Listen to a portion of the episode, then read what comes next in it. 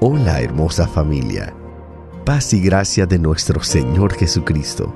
Esto es porción de vida. En esta ocasión estamos viendo cómo ser libres de nosotros mismos. Primera parte. Esperamos que la palabra de Dios pueda edificar tu vida.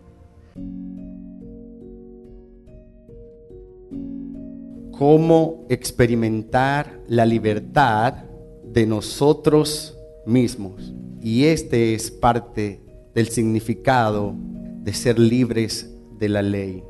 En Romanos 6 vemos que el apóstol Pablo hace una construcción partiendo desde la base de la crucifixión de Cristo y haciendo entender a la iglesia que ella tiene una participación o una identificación con Cristo en su muerte. Por eso en Romanos 6:6 él dice, sabiendo que nuestro viejo hombre fue crucificado, no que será, sino que fue. Él parte desde esa base de que fue. Y para nosotros saber necesitamos tener revelación. Diga conmigo revelación ¿Revelación de qué? Revelación de los hechos de Dios, los hechos que son consumados por Cristo a través de su obra perfecta en la cruz. ¿Qué debemos saber? Que fuimos crucificados. Fuimos crucificados juntamente con Cristo.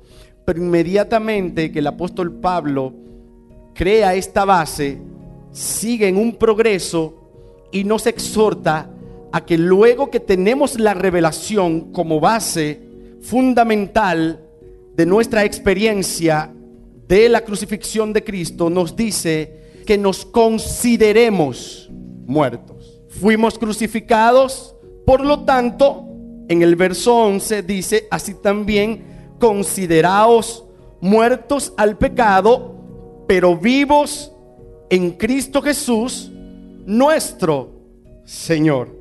Diga conmigo, tuve participación en su muerte y también en su resurrección. He muerto en Cristo para vivir en Él. Aleluya. Y esto cambia todo el sentido de nuestra idea de la cruz.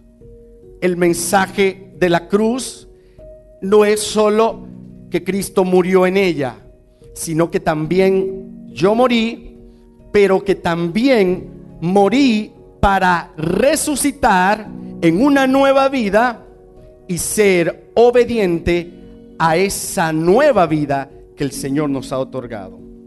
Luego el apóstol, después que establece la base de la crucifixión con Cristo, de considerarnos o contarnos como muertos, luego nos dice que no presentemos nuestros miembros al pecado como instrumentos de iniquidad, sino que nos presentemos nosotros mismos a Dios como vivos entre los muertos. ¿Por qué? Porque nosotros morimos, pero resucitamos. Todo mundo debe ver que tú moriste. Es por eso que el apóstol Pablo dice, que nos presentemos como vivos entre los muertos. ¿Pero para qué? Porque tiene un fin. Dios no requiere la muerte de nosotros por un capricho divino. No, es para que nos presentemos a Él como siervos de justicia y todos nuestros miembros puedan servir a su propósito. Hasta aquí vemos que el apóstol Pablo habla de ser siervos. Pero yo quiero que usted entienda que para la época en que Pablo está escribiendo esta carta, la palabra siervo no es como nosotros la configuramos o la definimos. La palabra es esclavo. Y hay una diferencia entre lo que es siervo y esclavo. Un siervo sirve a su amo, pero es libre de renunciar a ese servicio cuando desee. es como un empleado que trabaja en una tienda, en algún negocio, aunque debe obediencia al jefe, pero este no está atado a este jefe, sino que puede renunciar cuando él quiera. Ahora, esclavo sirve al amo, pero no tiene oportunidad de renuncia. Y Pablo está diciendo que nos presentemos como esclavos al Señor para servir a la justicia nuestros miembros. Nuestras manos no pueden hacer lo que a ellas se le antojen, sino que ellas deben obedecer al deseo del amo.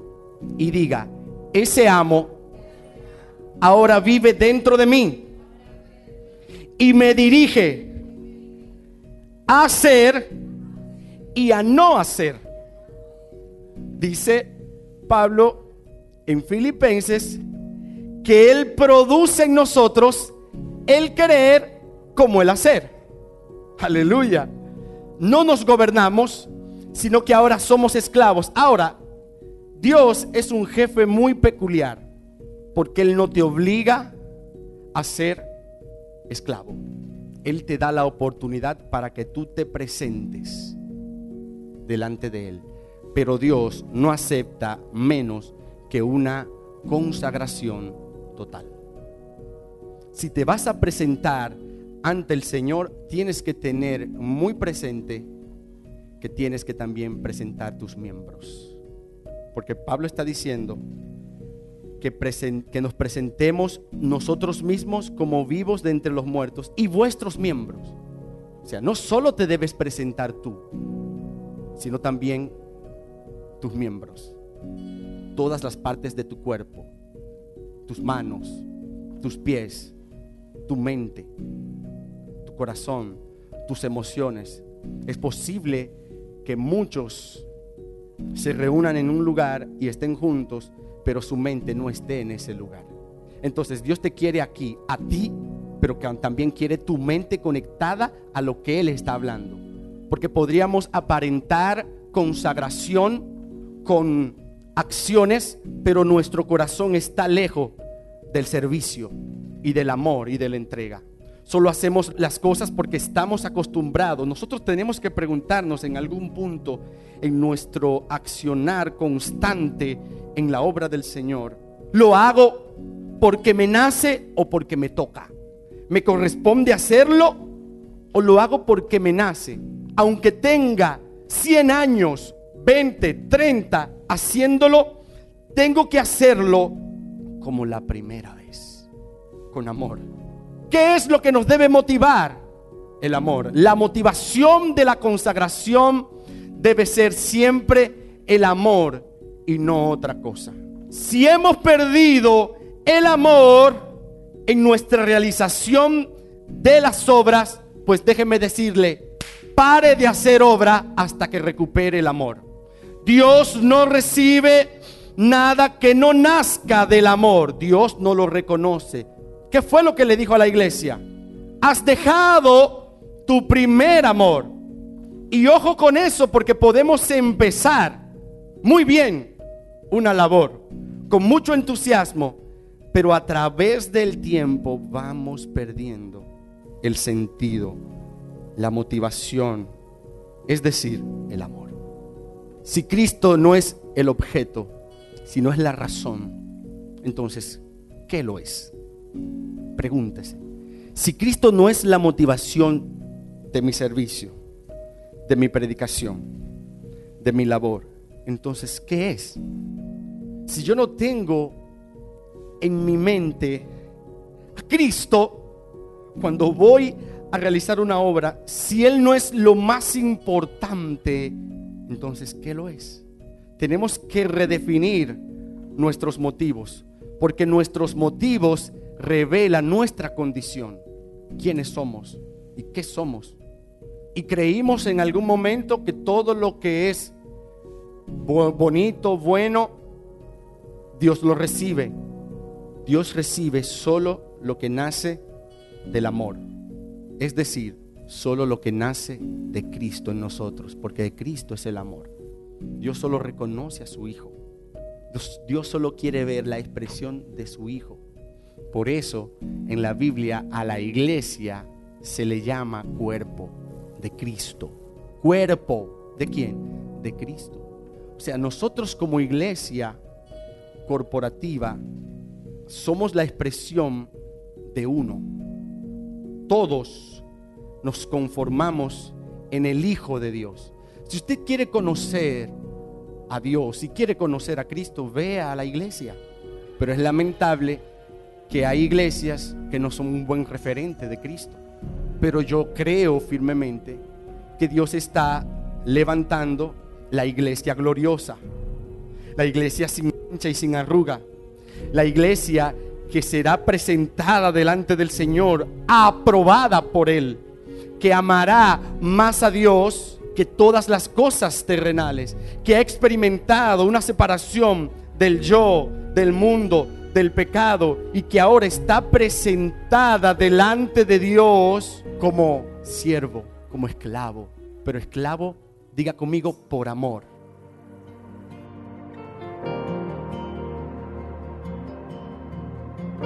Gracias por acompañarnos nuevamente en Porción de Vida, fragmentos de predicación de la palabra de Dios para la edificación y crecimiento de tu vida en Cristo. Hasta una próxima entrega.